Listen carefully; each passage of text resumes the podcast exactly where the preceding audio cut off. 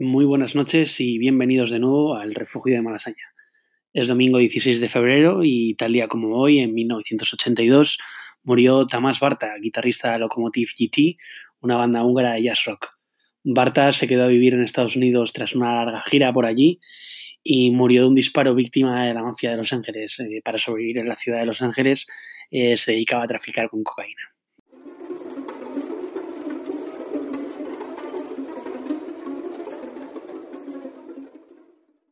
Bueno, llevo toda la semana dándole vueltas a una pregunta. ¿Por qué leemos? No es una pregunta que se me haya ocurrido por casualidad, sino que han pasado cosas. Bueno, en realidad ha pasado una cosa que no me imaginaba que pudiera ocurrir. Hace tres años que vivo en este refugio y muy pronto me di cuenta de que la casa se iba a venir encima si no la limpiaba. Los tres primeros meses conseguí mantener ordenado todo, más o menos. Cada sábado me despertaba motivado y con ganas de pasar el aspirador, la fregona, el don limpio y su puta madre. En definitiva, recogía todos los destrozos y porquería que cada semana se iba acumulando. Pero claro, después de tres putos meses me acabé hartando un poco de lo de madrugar cada sábado para limpiar mi propia mierda y, dije basta, ¿no? Así que contraté a una persona para que cada viernes viniera al refugio y ponerlo como los chorros del oro. Por cierto, hace poco descubrí que llevaba toda mi vida diciendo mal, mal la expresión. Con dos cojones llevaba años y años diciendo los chorros del loro el animal. Pero esa es otra movida. El caso es que la persona que viene cada viernes durante dos horas a limpiar la casa se llama María y es de Rumanía. Su hermana atendió durante muchos años a mis abuelos y me dijo que me podría hacer un hueco para venir al refugio todas las semanas mientras yo estaba en trabajo. Eh, no tardé mucho tiempo en darme cuenta de que me cogió un libro de mi estantería. Así como dato. No me refiero a que cogió un tomo, lo geó y lo dejó en su sitio y yo me di cuenta de ello porque el libro estaba ligeramente movido de, del lugar, ¿no? No, me refiero a que llegué un día a casa y en la estantería había un hueco, un jodido hueco que nunca había estado ahí. Es decir, por arte de magia había desaparecido un libro. A ver, lo primero que pensé fue, María no va a venir a casa y me va a robar un libro, ¿no? Es, un poco absurdo. Ha cuidado a mis abuelos durante cientos de años y es la típica persona a la que confiaría las llaves de mi casa, ¿no? Como estaba haciendo. Pero claro, mm, solo era ella la que podía haberlo hecho, no, no había más opciones. La movida es que me daba palo decirle que me había robado un libro y no se lo dije. Estuve dándole vueltas al tema bastante tiempo. A María rara vez la veo porque no coincido con ella en horarios. Eh, sí que nos mandamos algún WhatsApp o me deja notas en la nevera diciéndome los productos que necesita cuando estos se acaban, pero de pronto un día apareció otra nota. O bueno, más bien era una especie de carta corta. La leo. Eh, muchas gracias por el libro. Me ha gustado mucho, aunque no conozco el grupo de música del que hablan. Así es el amor, ¿no? A veces es complejo. Si no te importa, me gustaría coger más libros. Siento no haberte avisado. Todos los viernes me quedo mirando tu estantería repleta de libros y no puedo contenerme. Me encanta leer. La verdad es que no sé por qué no te dije nada. Lo siento. Postdata. ¿A ti te gustó el libro? Vale. Como podéis imaginar, me quedé flipando ¿no? al, al recibir esta nota. Y a la vez como que me pareció guay. Me pareció guay que me hubiera cogido un libro y que lo hubiese devuelto, ¿no?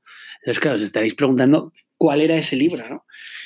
Fui a la estantería, que ya tenía después de un mes bien situado cuál era el jodido hueco que estaba, no lo toqué, lo dejé tal y como apareció, un hueco en medio de, de la estantería, y fui a ese hueco y en efecto ya no existía el hueco y estaba el libro que yo por supuesto no sabía cuál era porque tengo bastantes libros y no sé muy bien cuáles son todos y no tengo un albarán de cada uno. Y, me di cuenta que era Canciones de Amor a quemarropa. No sé si lo conocéis. Está editado por Libros Asteroide y es del mismo, del mismo autor que comenté en el, en el primer podcast, Nicolás Butler. Es un libro magnífico. Es un libro que Básicamente el autor se basa en contar la historia de, de Bon Iver, novelada de alguna manera. Si conocéis a Bon Iver, imagino que sí. Es un tío que, que hace una música bastante guay, resumiéndolo muy mal. pero es alguien que si no lo habéis escuchado ahora mismo, bueno, ahora mismo no, después de escuchar el podcast, que ya lo siento, me encantaría que mi podcast pudiera tener música, pero la ESGA igual me machaca y me encantaría poner canciones. Pero el caso es que mm, Bon Iver es un tío que, que tenéis que escuchar y el libro está basado en su historia. Sin destriparos la historia, porque mm, está basada en la historia de Bon Iver, no es la historia de Bon Iver a ciencia cierta. Eh, bon Iver es un tipo que mm, que hacía música, no era conocido absolutamente nada. Y el caso es que le dejó una chica que se llamaba Emma y, y el tío se volvió a su pueblo y empezó a, a componer en una cabaña su disco más famoso hasta la fecha y el que será siempre su disco más famoso. Eh, el disco se llama For Emma Forever Go y básicamente es una obra de arte en la que Bon Iver, en una cabaña bajo el invierno de Wisconsin, compuso el disco. Hay en algunas de las canciones que se escucha el rechinar de, del fuego, ¿no? O una, una, silla en la que está sentado. Hizo él todo el disco, él solito, y, se hizo famoso mundialmente. Eh, canciones de amor a quemarropa es un libro sobre amor, sobre amistad y sobre la figura de Bon Iver. Eh, sencillamente es maravilloso, tenéis que leerlo. Aunque para mí, si me permiten eh, la publicidad, eh, me gusta más su segundo libro. Ahora me estoy leyendo el tercero, pero su segundo libro me gusta mucho más, que es El corazón de los hombres. Como dato curioso e interesante, Bon Iver es una palabra inventada por el propio Justin Vernon, que es así como se llama realmente, que es una palabra básicamente que viene del francés y significa buen invierno. Este dato lo dais por ahí y quedáis como unos auténticos poetas y triunfáis. El caso es que después de leer la, de leer la nota que me escribió María, eh, me alegró un montón y, le mandé un, una nota de audio eh, diciéndole nada que me alegraba muchísimo que le hubiera gustado el libro y que por supuesto que podía coger todos los que los que quisiera y los podíamos comentar siempre que, que quisiera. De hecho, siempre decía, oye, pues un día quedamos a tomar café y, comentamos las lecturas y tal, pero entre que ella tiene, sale de trabajar y quiere ver a su familia, obviamente, y quiere estar con su familia, nunca lo hemos conseguido. Pero siempre tenemos nuestro rato en el que nos mandamos notas de audio hablando sobre los libros que me roba, porque ya, ya son unos cuantos los que he acogido. Pero sin duda, eh, el que más me ha llamado la atención ha sido el proceso, el proceso de Kafka. Tengo las obras completas de Kafka y, cogió el proceso. No sé por qué, yo, no, yo tampoco a veces le pregunto, oye, ¿por qué escogiste el libro de...? Se lo pregunté en su momento con canciones de, como de canciones de amor a quemarropa y le pregunto, oye, ¿por qué escogiste este libro? ¿no? Y, no, y no me sabía responder. Sabía responder. Y decía, no, es que me gusta mucho leer, tal, ya, ya, pero ¿por qué escogiste ese? Y no me da una respuesta. Y nunca me da una respuesta del resto de libros que ha cogido de aquí en tres años, que ha cogido bastantes. Es una gran lectora. Y ya os digo, el que más me llama la atención ha sido el proceso que lo terminó de leer eh, esta semana. Si no habéis leído a Kafka, quizá podéis empezar por La Metamorfosis, uno de sus libros más famosos, pero sin duda el proceso también es otra de sus grandes obras que ha marcado la literatura. De hecho, es una obra que, que en su lecho de muerte él no había publicado y mandó que todas las obras que había, que había escrito y que no había acabado, que por favor las quemaran, que no quería que las publicasen después de que muriese. Por suerte no le hicieron caso. Bueno, por suerte mm, también ahí hay un debate ¿no? moral de si seguir eh, el deseo de, esa persona o no, pero por suerte lo publicaron y es un gran libro. Ahora me viene a la memoria Salinger, que tiene un montón de material que se supone que va a empezar a salir ahora a publicarse. Y creo que se va a publicar, aunque Salinger no quiera que, no quiere que, bueno, no, no quiso que se publicara en su momento y no quiere que, y, en su testamento creo que dejó bastante claro que, que no debían de publicarse, pero su hijo cree que, que son obras que pueden marcar la literatura. Mm, en mi opinión, ojalá se publiquen. Lo mismo pasa con Kafka y este proceso. Se publicó a pesar, en contra de su, de su testamento.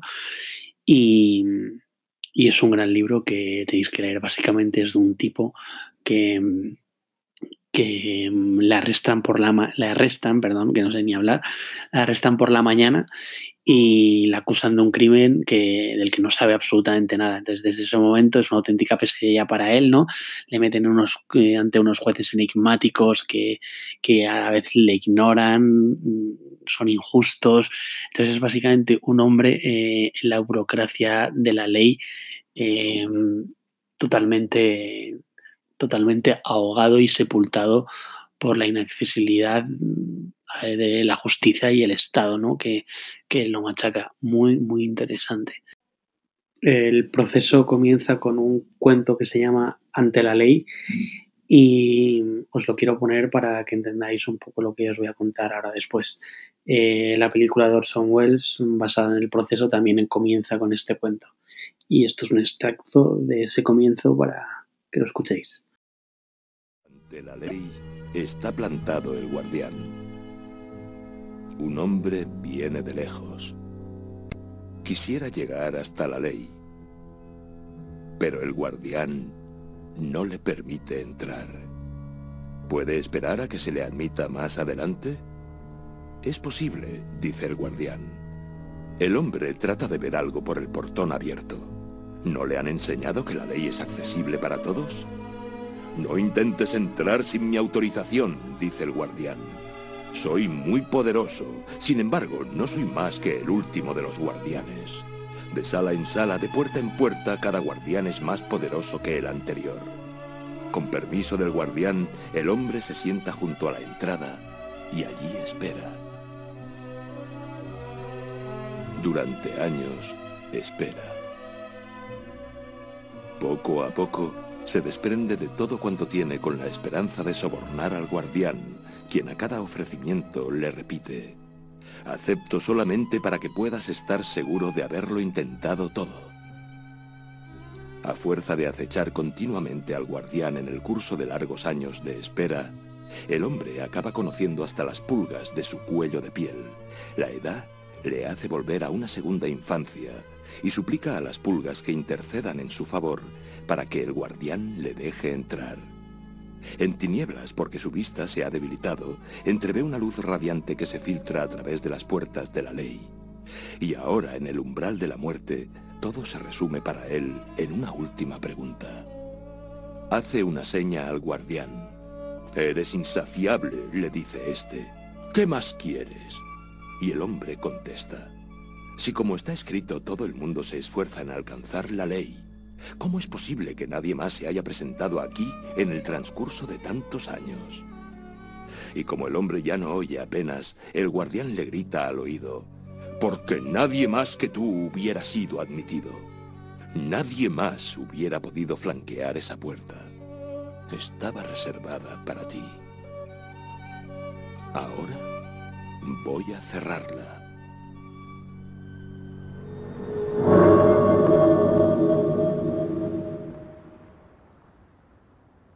Esta historia se narra en una novela titulada El proceso, que significa lo que parece significar. No hay misterio ni enigma que resolver. Debemos decir que la lógica de esta historia es la lógica de un sueño o de una pesadilla.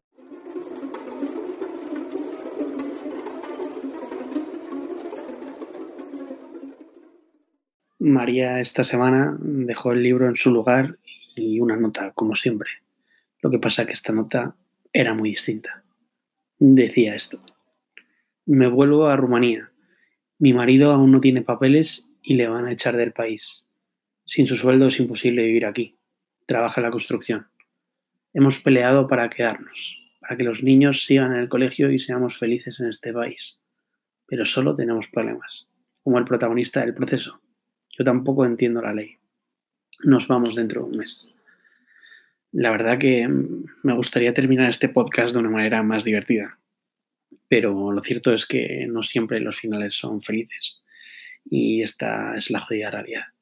Lo único que os puedo decir es que quedé con ella a tomar un café para hablar del tema y despedirnos y, se me ocurrió regalarle el vinilo de Bon aquel que compuso en una cabaña de madera bajo la nieve después de que su chica le dejara y, en el que está basado el primer libro que me cogió prestado de mi estantería. Ella al recibirlo se puso bastante vergonzosa, la verdad que no lo esperaba y, y se disculpó mucho por no haberme traído ningún regalo.